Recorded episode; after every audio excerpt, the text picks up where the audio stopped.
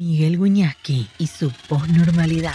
De martes a viernes, de 19 a 20 horas, en Neura 89.77.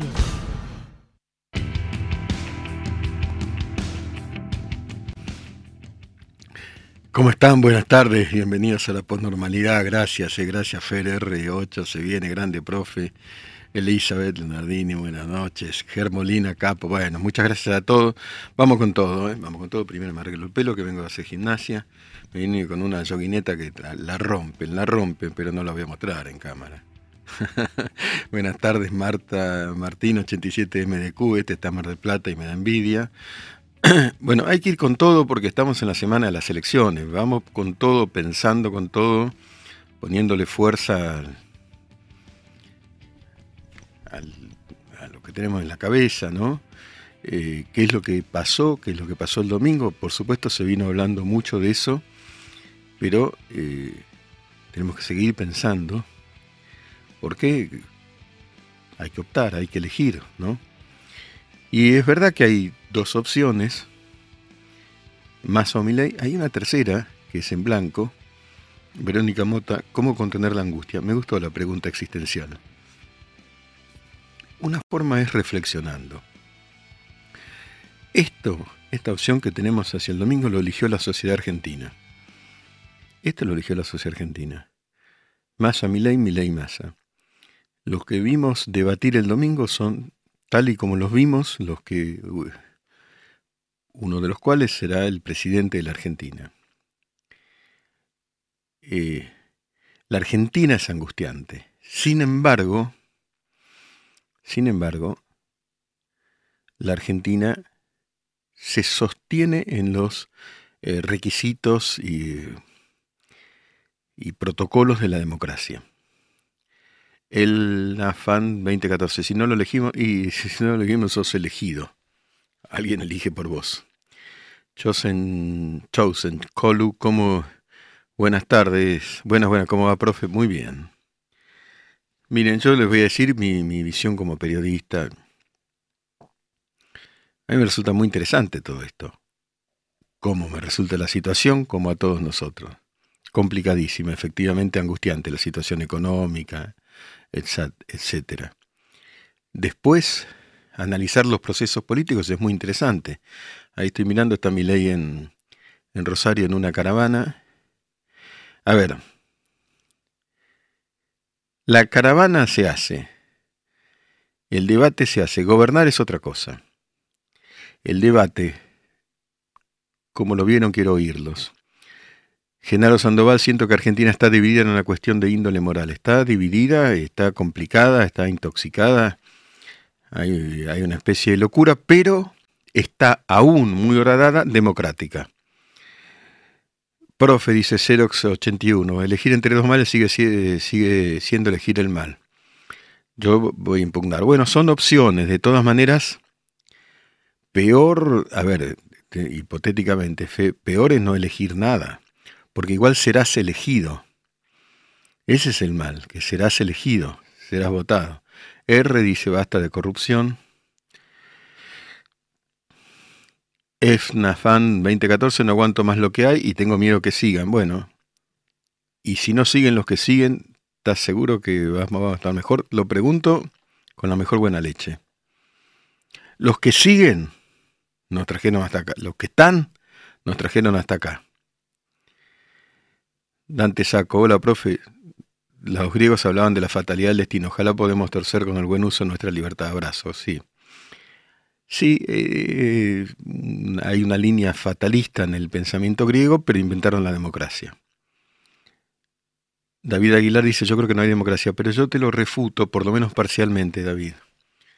Hay democracia, ¿por qué? Porque hay elecciones, porque con inmensas imperfecciones hay tres poderes, porque se discute en las cámaras, porque hay justicia, porque la injusticia es injusta muchas veces, sí, pero hay, fíjense en los últimos fallos, porque hay prensa libre. Discúlpeme, lo que yo sé que muchos son muy críticos con la prensa, yo también, pero el caso Chocolate Rigau salió de la prensa. Chocolate Rigau, saben, es este recaudador uno que, que tomaba, ya sabemos, ¿no? El dinero de los cajeros para recaudando los sueldos de ñoques que no iban nunca a trabajar y los repartía para la política. ¿Y dónde salió? De la prensa. Si vos tenés prensa libre, tenés elecciones, tenés alternancia en los eh, poderes provinciales parcialmente, pero guarda, los Kirchner perdieron en Santa Cruz. Para citar un caso, los Rodríguez A perdieron en San Luis.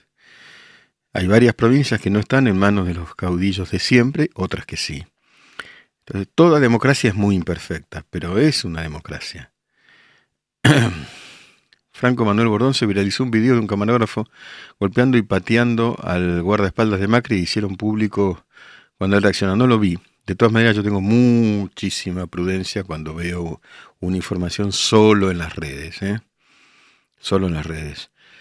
Aliló, hola profe, como autodefensa mental me pongo en modo irónico y como juego me pregunto cuál de los dos gobiernos era más entretenido.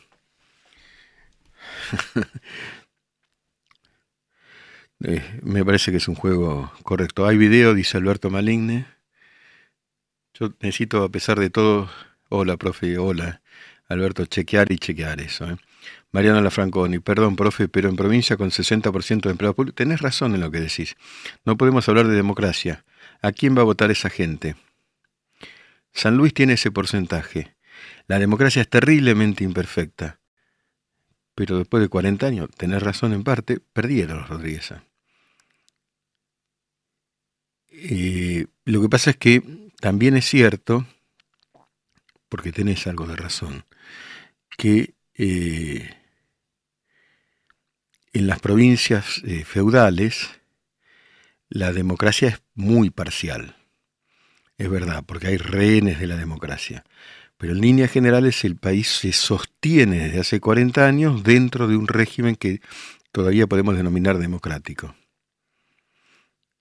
Darío Cafaro saluda.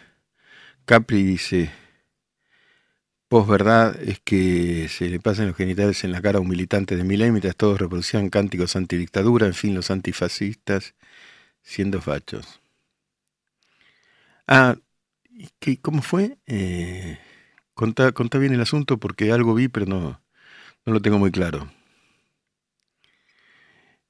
Verónica Mota, ¿vos decís que alguien por ser honesto intelectualmente va a votar en contra de sus conveniencias?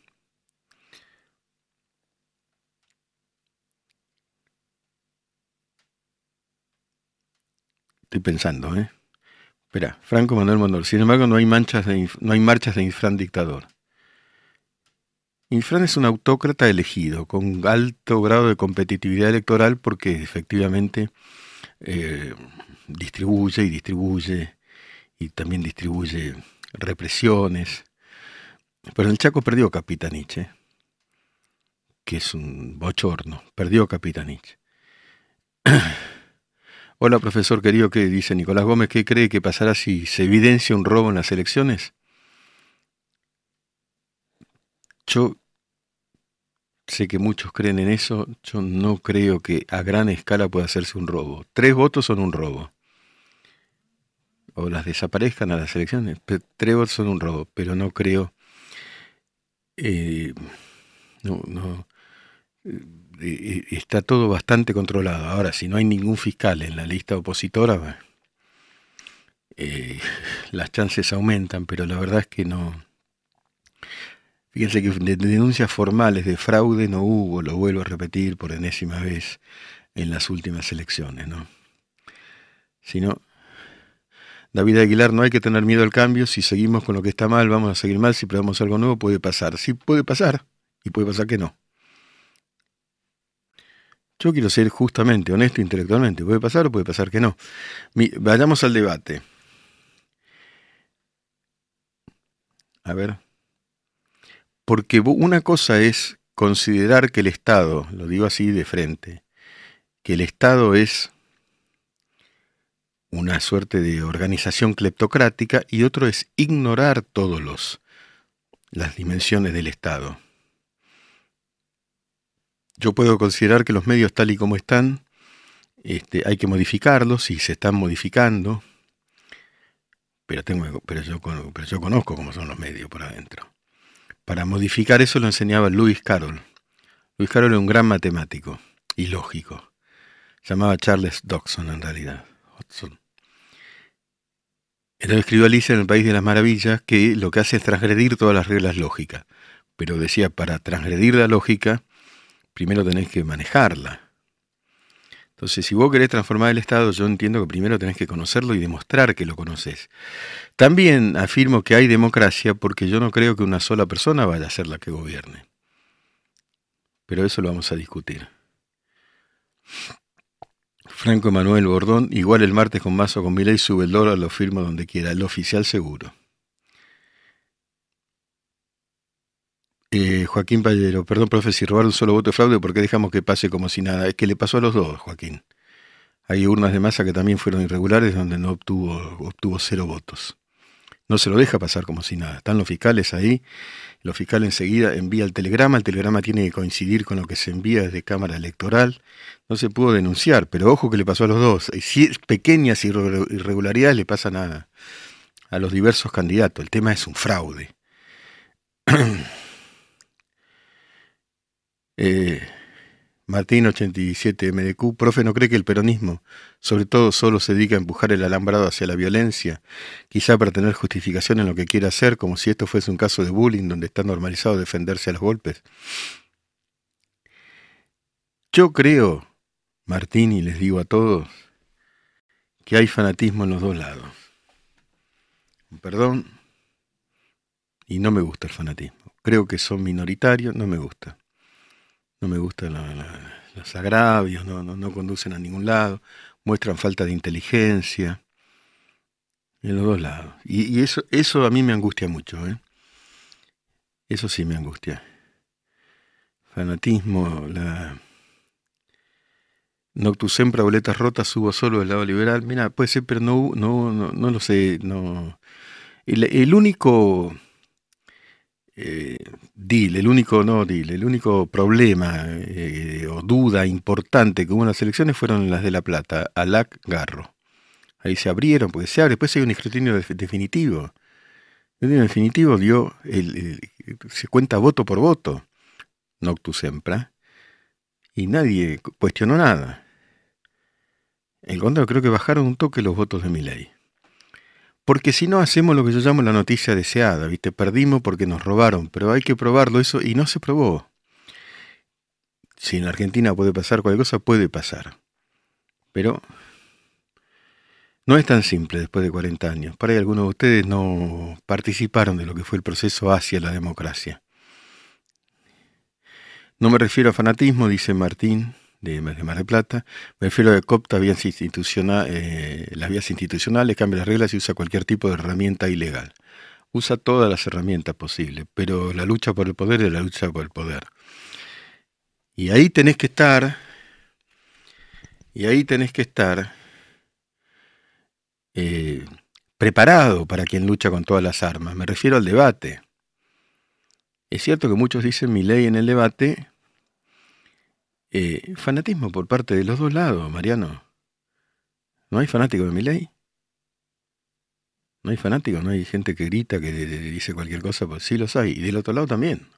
Fanáticos kirchneristas, no podés hablar. No podés hablar. Y yo quiero pensar libremente para un lado y para el otro. Germolina, profe, lamentablemente veo que mi ley perdió votos por campaña sucia, etcétera, pero los dichos hizo que mucha gente escuche palabras, eh, bueno, campaña sucia. Puede ser, pero si vos estás en la Argentina y te vas a lanzar a la presidencia, tenés que estar preparado para todo eso. Y cuidar un entorno que de pronto dice cualquier cosa. Ahora, no sabemos si gana o pierde, ¿eh? No sabemos bien si vos analizás el contexto de recepción, se llama, de emisión, la emisión del debate, había un tipo ultra preparado y otro que parecía menos, que parecía más auténtico según muchos, mi ley, pero menos eh, entrenado, digamos. Pero por eso más auténtico, no lo sé. El otro, el otro juega en cada milímetro de la cancha, masa. Eh, entonces, si vos vas a tener enfrente a Massa, tenés que estar preparado. Ahora, tal vez, pero eso se sabrá el domingo, cierta cierta ingenuidad, podría llamarlo, o cierta casi como sensibilidad de mi ley le juega a favor. Hay que ver cómo se recepcionó el debate.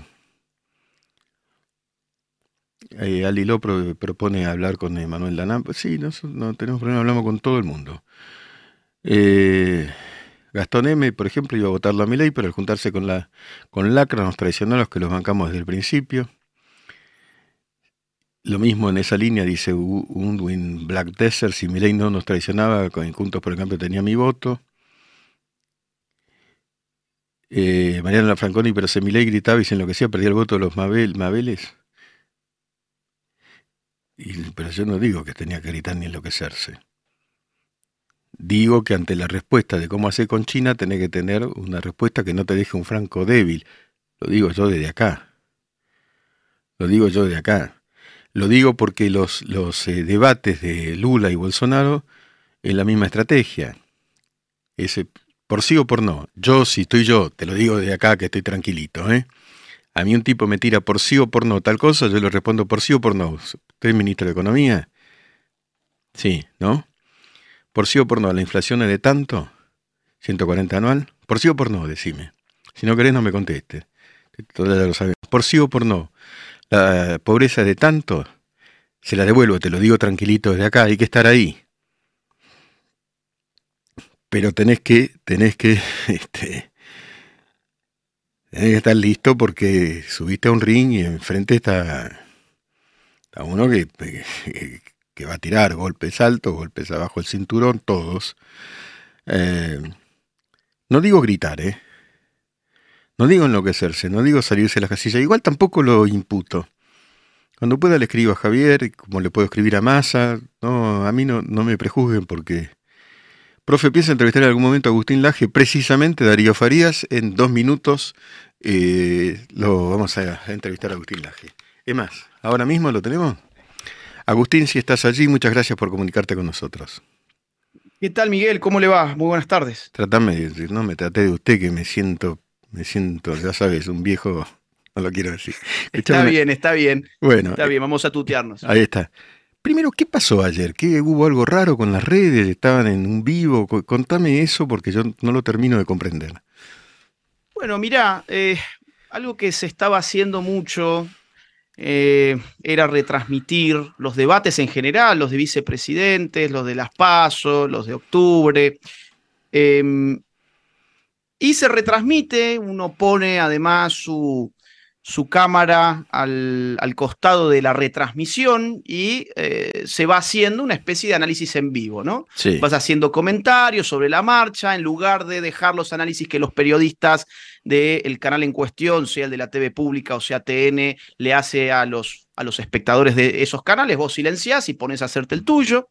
Eh, y tenés una cantidad de X de gente que lo quiere ver de esa manera el debate, que se siente más cómodo mirándote por redes sociales que mirándolo en la TV en el sillón. Correcto. Eh, la cuestión es que estaba retransmitiendo, no solamente yo, sino otras personas que tienen grandes canales de YouTube.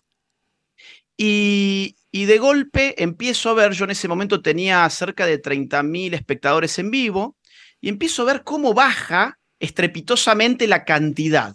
Digo, acá pasó algo, esto me huele a censura entro a chequear en el panel de control y efectivamente me habían volteado la transmisión en vivo y YouTube me daba una advertencia. Una advertencia significa que a la próxima te pone un strike. Si mm. te comes además tres strikes, si acumulas tres strikes, te bajan para siempre el canal. Es decir, te hacen un hueco tremendo. No podés volver a YouTube. Bien. Entonces, cuando, eh, bueno, nada, yo no me animé obviamente a volver a intentarlo. Cuando me informo un poquito, me dicen que eh, todos los canales con un denominador común, según me explicaron, que era ser canales no precisamente simpatizantes de masa, todos, todos esos canales que estaban retransmitiendo fueron volteados por, en principio, YouTube. Ya te voy a comentar que esto no, no funciona tan así. Entonces, por ejemplo, Breakpoint, Tipito Enojado, bueno, muchos otros canales eh, political, canales bien conocidos, con muchos seguidores, que en general esos seguidores además son pro Milei. fueron todos volteados. Encima Breakpoint se comió un strike. O sea que eso significa Ah. que durante una semana Breakpoint no podría este, hacer eh, nada en YouTube. Ni sacar un vivo, ni sacar un video eh, pregrabado. Bien. Al día siguiente me informo un poco más, o sea, el día de ayer, y me comentan que la cosa funciona así. Cuando uno está retransmitiendo al host, o sea, la transmisión original, YouTube en el panel de control le avisa.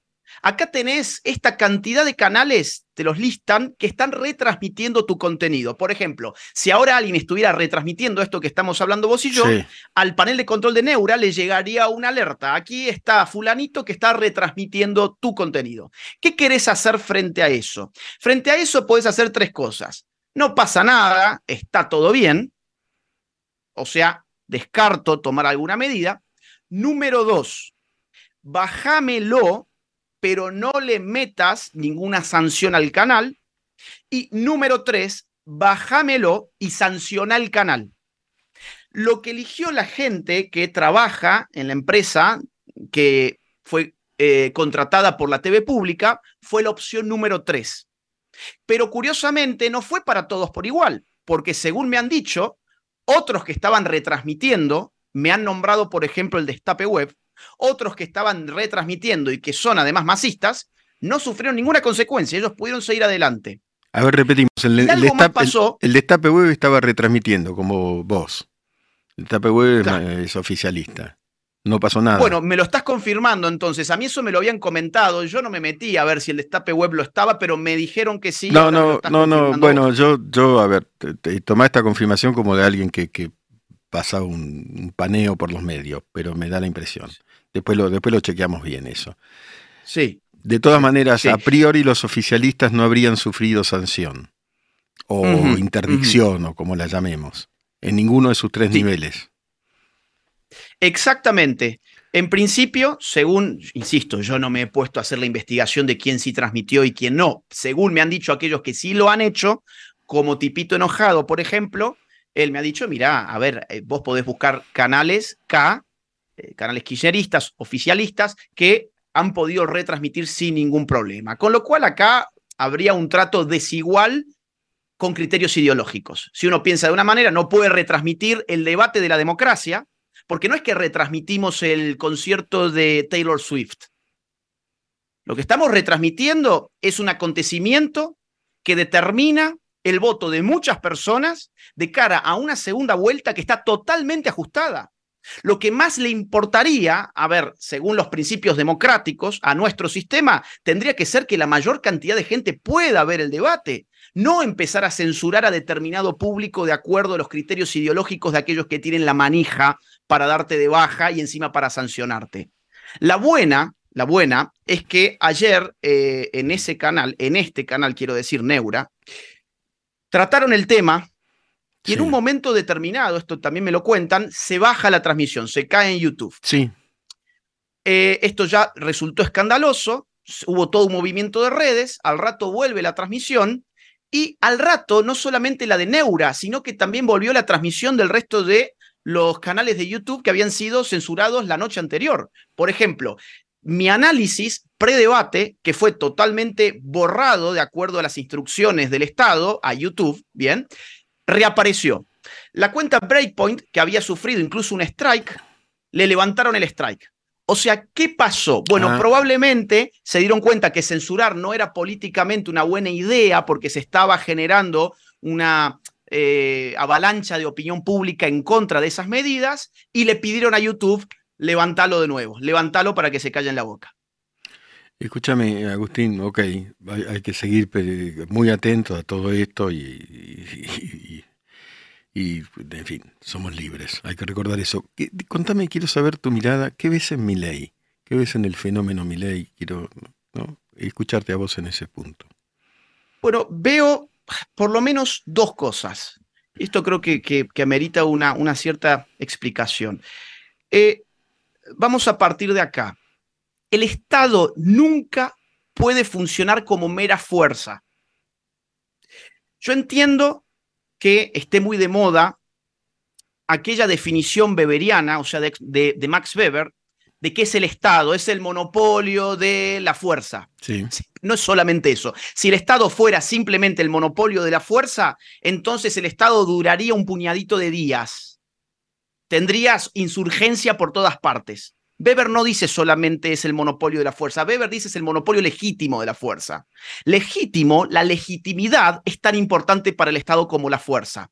¿Qué significa legitimidad? Significa validez, significa la percepción de que esa dominación que ejerce el Estado sobre los individuos es esencialmente justa. Si los súbditos al Estado no participan de una creencia común en que el ejercicio de la fuerza organizada en el Estado es esencialmente justa, esas armas te duran muy poco en el Estado o te convertís en Venezuela, donde tenés que tener a las Fuerzas Armadas gobernando tipo dictadura. Bien, partamos de ahí. ¿Qué veo yo en mi ley? Veo el quiebre de la legitimidad del Estado de los últimos 20 años. En los últimos 20 años, el Estado, que insisto, era ideología más armas, o sea, escuelas, universidades, periodismo, sindicatos, iglesias, todo lo que en la sociedad civil podemos llamar hegemonía, de acuerdo a un filósofo marxista llamado Antonio Gramsci. Gramsci, claro. Más las armas, eso era el Estado, y había una hegemonía que podemos decirlo de manera muy amplia, de tinte socialista. O sea, había una confianza en que el Estado era una especie de gran padre, un benefactor de la sociedad, que el Estado era el legítimo ordenador de las relaciones económicas entre los individuos y las relaciones en general. ¿Bien? Eso que yo lo aprendí en el colegio, yo tenía 13 años, cuando la primera vez que me definen el Estado me lo definen de esta manera. Eh, me dicen, mira, que sabes qué es el Estado, el Estado somos todos, me dicen en el colegio, somos todos. Bueno, eso es, ¿qué es el Estado? Eh, Hobbes diría, somos todos, es ese monstruo compuesto de todos esos individuos. Bien. Esa idea del Estado presente es la que viene a quebrar mi ley. Mi ley rompe la hegemonía. Hegemonía de la cual depende el funcionamiento correcto de ese Estado hasta tal punto la rompe que si vos te fijás, todo el discurso de Estado presente, Estado interventor, ni siquiera caracterizó la campaña del oficialismo. Hoy uno puede ver spots masistas y hacer caso omiso de que se trata del oficialismo y en cierto sentido te podés confundir y decir, che, estoy frente a un neoliberal o qué. Mm. Es decir, mi ley vino a generar una revolución a nivel ideológico que le dio un paso más allá cuando en el año 2021 saltó al ámbito de la política. En el, en el año 2021 gana en tercer lugar su diputación, entran dos diputados y solo con dos diputados hoy están en la segunda vuelta. Y eso me da pie, y perdón que coma tres minutos más, no, no, me da pie para decirte el otro aspecto del análisis. En América Latina, a mí no se me ocurre partido o, vamos a decir así, aparato político históricamente más hegemónico que el peronismo. En toda América Latina, quizás un ejemplo más o menos similar podemos encontrar en México con el PRI, pero el PRI hoy está a la baja. Hoy es el tiempo de Morena de López Obrador. Entonces, hoy el PRI está a la baja, hoy el peronismo acá todavía gobierna el aparato político nacido a mitad del siglo XX que acompaña la historia política de los argentinos como aparato de poder, ¿eh? porque las ideologías dentro de ese aparato han variado muchísimo. Tuviste nazifascistas con la AAA y tuviste marxistas leninistas o socialistas nacionales, como ellos se hacían decir en Montoneros. Tuviste a neoliberales como Carlos Menem y tuviste a socialistas del siglo XXI como Néstor Kirchner y Cristina Kirchner. Entonces, ideológicamente, el peronismo yo dudo que sea algo sustancioso. Yo creo que es un aparato de poder. Y frente a ese aparato de poder, hoy se está disputando un diputado nacional que tiene un partido político cuya existencia data del año 2021, no de la década del 50 del siglo pasado, del año 2021, que tiene solamente dos, dos diputados nacionales que prácticamente no ha tenido financiamiento. Vos fijate el financiamiento en las redes, inexistente, el financiamiento de medios, inexistente. Es decir, no han tenido ni siquiera movimientos, vamos a decir así, de militantes organizados realmente por secciones. Ha sido tal el quiebre de la hegemonía que solo habiendo quebrado fundamentalmente esa hegemonía de la que hablaba antes, vos podés explicar cómo alguien sin aparato hoy haya conquistado de tal modo a una porción significativa del electorado como para llegar a disputarse la segunda vuelta contra, contra Massa. ¿Por qué no llegó Patricia Bullrich? ¿Por qué no llegó Rodríguez Larreta? ¿Por qué no llegó aquella coalición que tiene fuerzas tan significativas como la Unión Cívica Radical, el PRO, la coalición cívica, que tienen intendentes, diputados, senadores, gobernadores, concejales, legisladores provinciales, aparatos técnicos, financiamientos, empresarios, periodistas, medios de comunicación? Ellos no llegaron. ¿Eso qué te muestra? Que el aparato no lo era todo. En estas elecciones las ideas pesaron más que los aparatos, pero ahora Vamos a ver cuánto, cuánto pesa realmente el aparato peronista que ya nos dio una muestra de sobra en las elecciones de octubre. ¿Cómo lo viste a Milei en el debate? Mira, yo creo que los hay, mucho hay mucho debate sobre su performance en el debate, por eso quiero oírte a vos. Sí, y vamos, vamos a tratar de separarlo en dos, en dos ámbitos. Una cosa es cómo lo vi yo y cómo lo vio gente que se dedica a mirar estas cosas y que estudiamos estas cosas y que estamos metidos en el ámbito de la ciencia política, y otra cosa es lo que la gente que no habitúa a estos tipos de temas lo ha visto. Entonces voy a empezar por mí.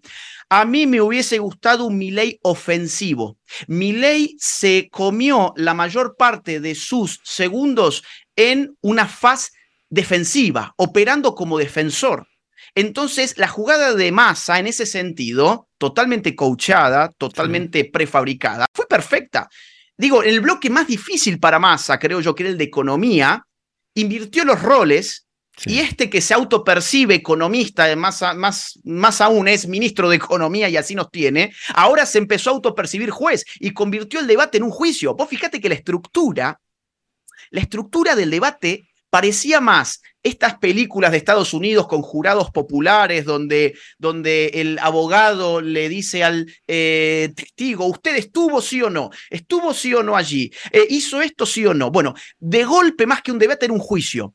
Y Milei, yo creo que entró en esa lógica, él, él, él dice que entró porque quería contrarrestar la campaña de miedo, pero yo creo que de esa lógica había que salir de inmediato. ¿Para qué? Para pasar a la contraofensiva, porque había mucho con qué atacar a Massa. Pero si uno está cubriendo el arco constantemente y encima tiene pocos minutos para hablar, pues entonces se desperdicia la posibilidad de atacar. En segundo lugar, acá hay un tema que tiene que ver con el político profesional que está acostumbrado a estas cosas, totalmente entrenado, coachado, con un equipo y eso se nota, con una estrategia muy clara. Y del otro lado tenés a un eh, antipolítico, a un outsider que ahora está jugando la política, digamos, en las grandes ligas y está mostrando lo que tiene, pero eso no deja de hacer que esa persona no sea un político profesional. Y eso yo creo que se notó en el debate. Eh, ahora, ¿qué vio la gente? Eso es lo que yo puedo haber visto a grandes rasgos. ¿Qué vio la gente? Esto no es un ring de box. Es decir, en un ring de box, el que más sopapea al otro es el que gana, es muy simple. Ahora, en política, no necesariamente el que más sopapea al otro es el que gana. Muchas veces la gente se pone del lado del que se cayó el suelo, del lado del que recibió los sopapos, porque empieza a percibir cosas que no le gustan del que está atacando. Eso creo que puede haber pasado y de acuerdo a las encuestas, que en algún momento yo pensé, las encuestas que estoy viendo en medios me huele a militancia de redes sociales obviamente espontánea de mi ley. Pero después cuando empiezo a ver cuáles son los números de esas encuestas, por ejemplo, en TN, 800 mil votos. Sí, sí, lo, no hay manera, Miguel, de mover 800 mil pibes que además están todos ahí en calidad de espontáneos. Eh, yo empiezo a dudar de que la gente haya visto lo mismo que vi yo.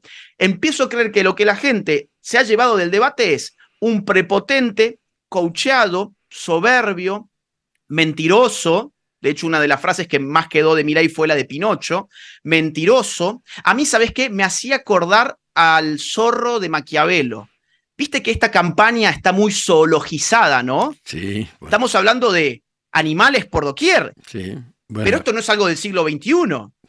Es decir, los antiguos hablaban de príncipes que habían sido educados por centauros, mitad hombres, mitad caballos. ¿Por qué? Porque el príncipe tiene que ser al mismo tiempo un humano racional y una bestia peligrosa.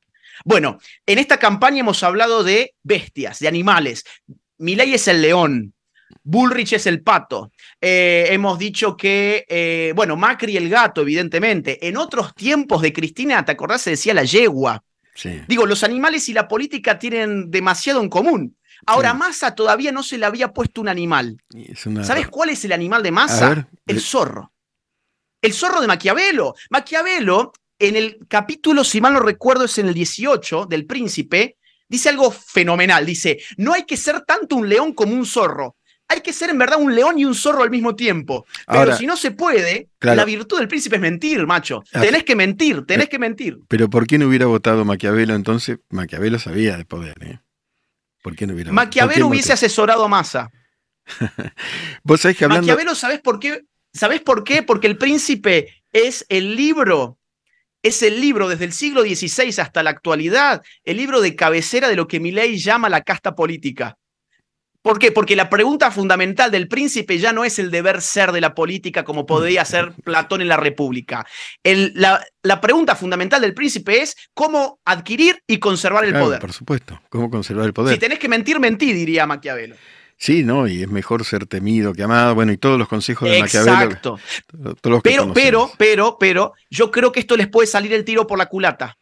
Creo que haber visto el rostro maquiavélico de Massa, haber visto el zorro de Massa, a mucha gente indecisa o que estaba pensando en votar en blanco y en las de octubre votó por Bullrich, creo que le puede haber inclinado el voto a favor de Milei. ¿Por qué? Porque lo vieron, digamos así, primero que nada, no se sacó, no le pudieron despertar el supuesto loco que estaría allí escondido. Eh, eh, eh, es más, tosieron sistemáticamente, no solamente Massa, sino desde el público. Y fue tan evidente esto, Miguel, que vos fíjate, Massa en ningún momento tose cuando habla. Vos fíjate la suerte del candidato. Digo, si uno tiene tos, uno tiene tos cuando habla y cuando no habla. Pero él solamente tosía cuando no hablaba. Cuando hablaba Milei. Y desde el público le tosían. Estaban queriendo hacer un efecto tipo Esteban Trebuch, lo que pasó en esa Sí, entrevista. en lo que llaman ahora el momento Trebuch. Ahora, a ver, mira, yo había visto, por periodista, porque me interesa la política internacional, eh, algún fragmento del debate Lula-Bolsonaro. Mm. Y Lula y, y Massa, con sus asesores brasileños, este, utilizó exactamente, copió. Lula solamente le decía a Bolsonaro, dígame sí o no, ¿usted hizo esto o hizo esto? ¿Sí o no? Yo digo, no hay un poquito ahí de improvisación, por más que uno esté afuera de la política, es decir, mirame el debate de los tipos que vinieron a asesorar a tu oponente. ¿No ves algo de eso vos? Sí, sí, sí, sí. Veo, veo mucho de la campaña de miedo de ese debate. Sí, Se nota que los brasileños. A ver, insisto, para, para los que vemos la política internacional, se nota que acá están haciendo copy and paste, que acá exactamente. están control C, control V. Y no solamente de Brasil. Te, te sumo un caso, un A ver, caso a interesante. España.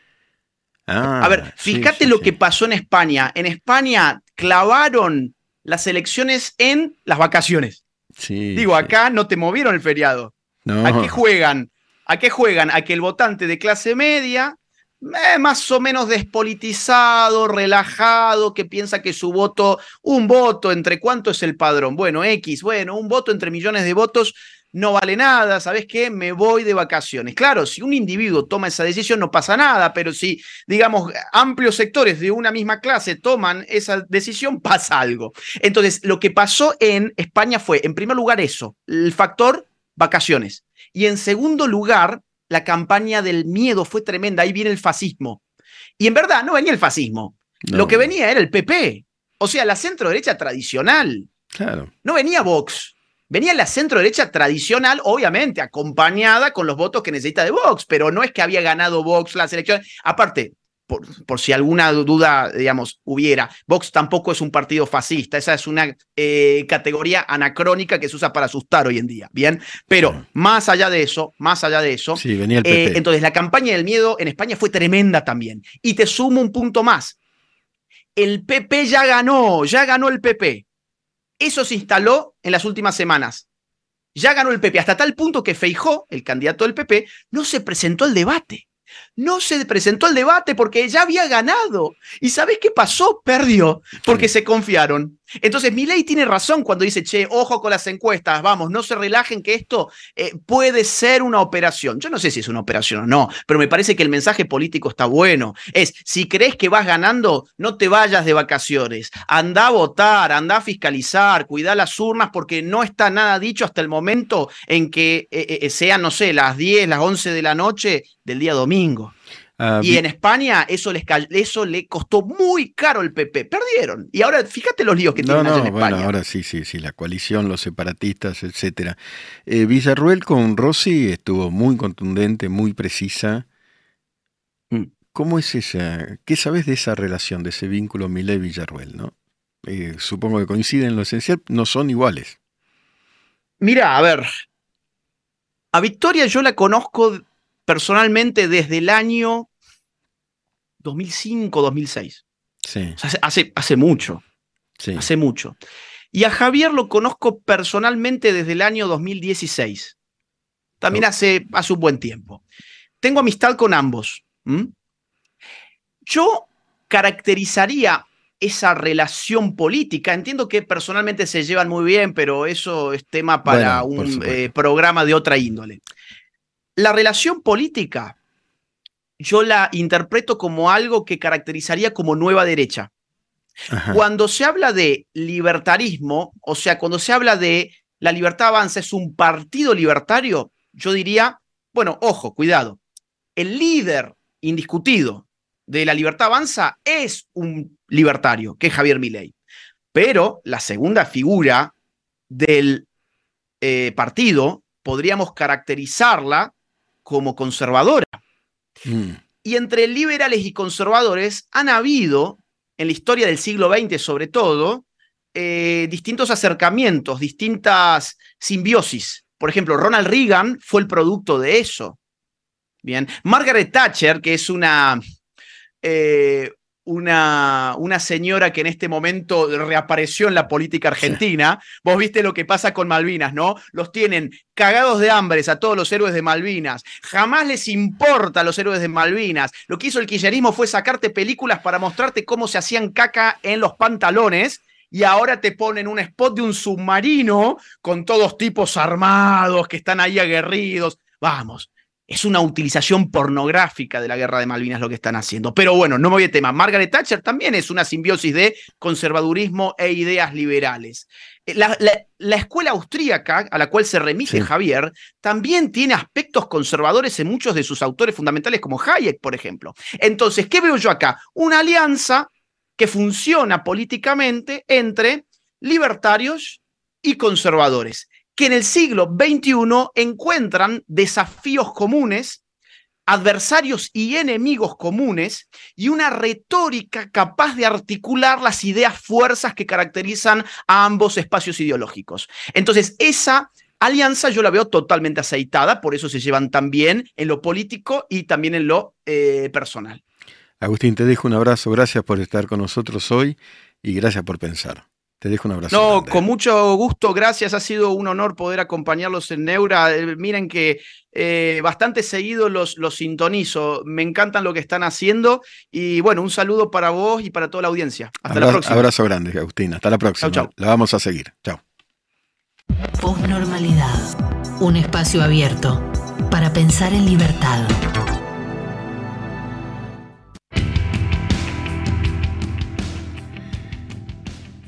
Bueno, nosotros tenemos una filosofía para entrevistar que es escuchar. Eh, eh, la, pregunta este, es en general, ¿no? Salvo que uno tenga enfrente un tipo, un corrupto, como digo siempre, que tener los papeles para decirle, mire, yo tengo esto o esta prueba o lo que fuera, ¿no? Si no escuchamos, para que escuchen ustedes. Explico esto, ¿no? las técnicas del reportaje posibles, ¿no? Como yo le dije una vez a Ale, la, fase superior del reportaje es la conversación. De todas maneras, eh, escuchar un pensamiento, la conjunción libertario-conservador es un tema interesante para pensar, ¿eh? Para pensar, es lo que me parece que dijo Agustín Laje y lo seguiremos pensando. Y después el término legitimidad, el Estado no es solamente el monopolio de la fuerza, sino el monopolio legítimo de la fuerza, claro es un tema que también da que pensar. estamos pensando. Estamos pensando, en este caso, en voz alta y, también en voz baja y en silencio. Eh, como digo, elijo a los que piensan, no a los fanáticos. El fanático es el que no piensa. El fanático, hay mucho debate acá, es tanto que no me alcanza el tiempo para, en fin, para leer todos los mensajes. Eh, yo, eh, las calificaciones zurdo, facho, no, no, no alcanzan, no alcanzan para entender la complejidad del fenómeno argentino. Pero bueno, conservadurismo, liberalismo, es una manera, masa, ¿no? Por otro lado tenemos masa. Y hay que pensar. Eh, tengo que leer un PNT. Acá lo tengo. PNT. El otro día estuve en la asamblea anual de IPF Serviclub, muy buena, había mucha gente, éramos unos 3, 4 millones de personas más o menos. Se habló de todos los beneficios que tiene IPF Serviclub. Nos quedamos hasta muy tarde porque era un montón. Era un montón. Beneficios en cines, teatro, deporte, recitales, canje de punto en millas y beneficios en supermercados. Mirá que solo te estoy nombrando un par. Son tantos que hasta sin aire me queda la hora de contarlos. Bájate la app de IPF Serviclub y unite al club más grande de beneficio de Argentina. Y ahora si querés escuchar a Reiner María Rilke, que es uno de los grandes poetas de toda la historia. Ya venimos con el poema. Pensar, pensar, pensar. Posnormalidad. Pensar escuchando. En Neura.